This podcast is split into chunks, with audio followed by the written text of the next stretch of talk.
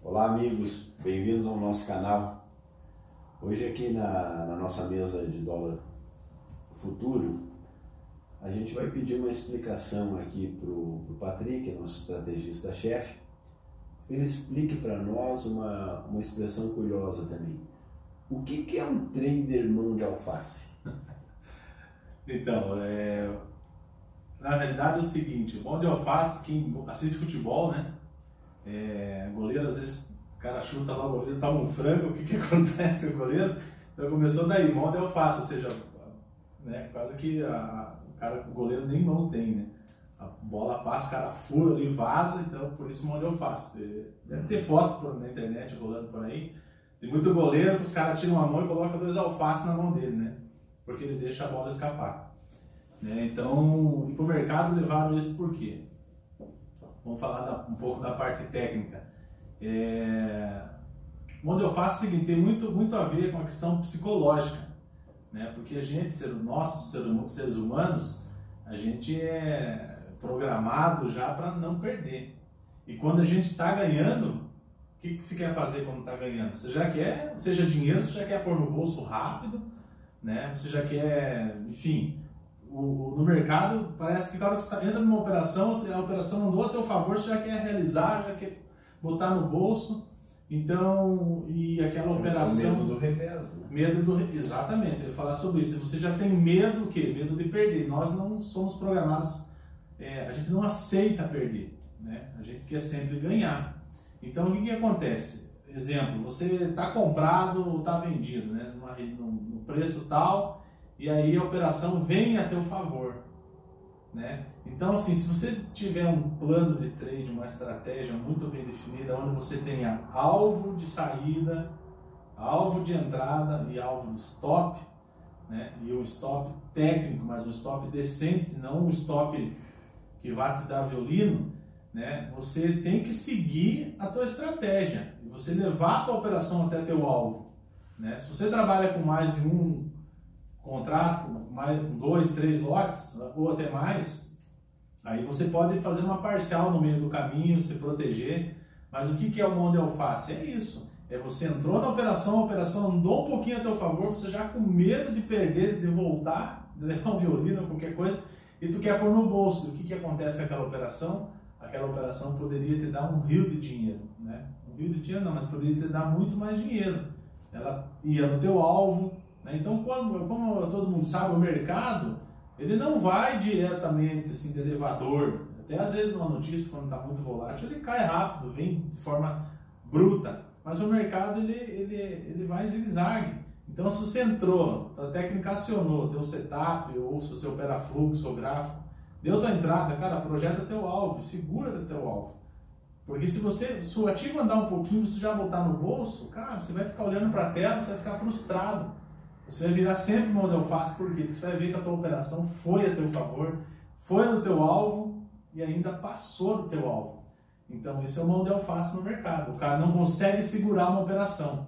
Isso quer dizer que ela é uma mais ou menos do mesmo modo como a sexta-feira a maldade faz o cara entregar, porque ele tem a, a, aquela coisa de não compreender o balanço. Né? Sim.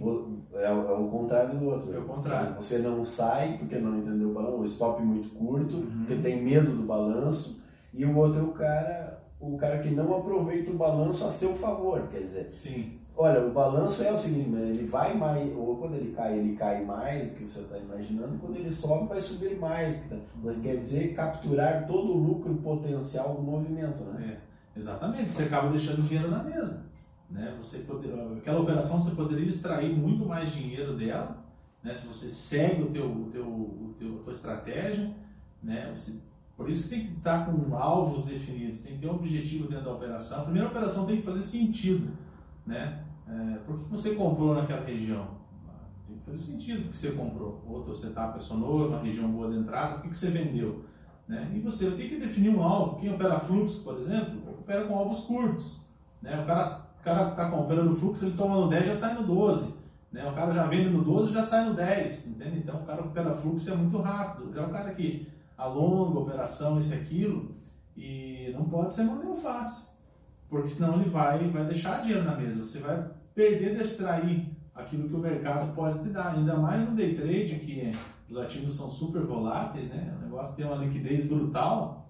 Se você definir certinho e seguir o teu plano, você não vai ser mão de alface, né? Mas quer dizer que se eu defino o meu, meu plano de trade lá e eu quero 1%, e aí eu fiz o meu 1%, eu já zero a operação e caio fora, ao invés de perceber o balanço e ver que aquela operação naquele dia, porque sabe que tem uns três dias por, por mês que dá um, um, um trade bem feito, dá um, um desempenho excepcional.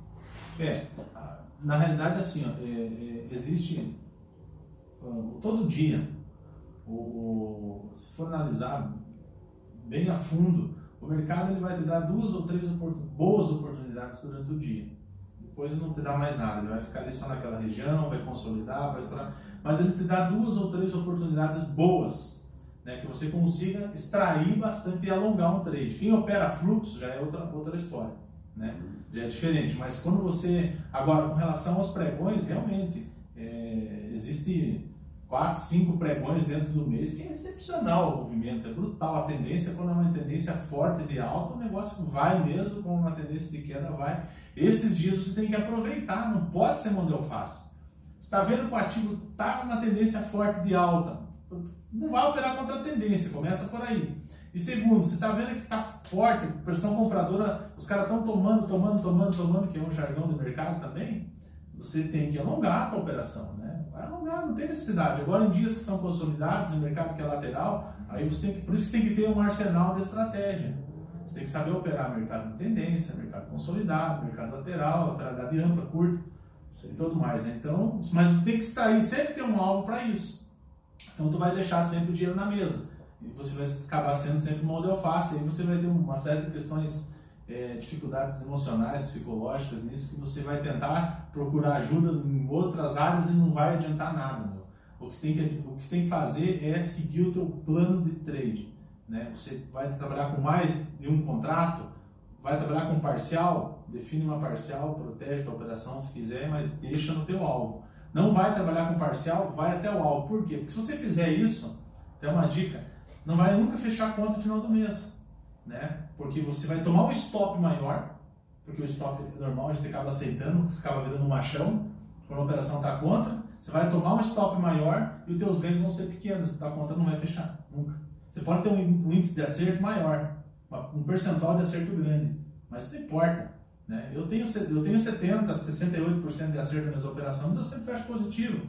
Né? Eu já vi trader com 90% de acerto, mas fechando negativo.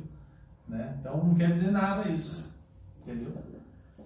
É isso aí, pessoal. Muito obrigado. Espero que vocês tenham gostado aí da explicação do que é um mão de alface. A gente vai trazer mais informações, mais expressões dessa. Valeu, pessoal. Muito obrigado. Até a próxima. Se inscreva no canal.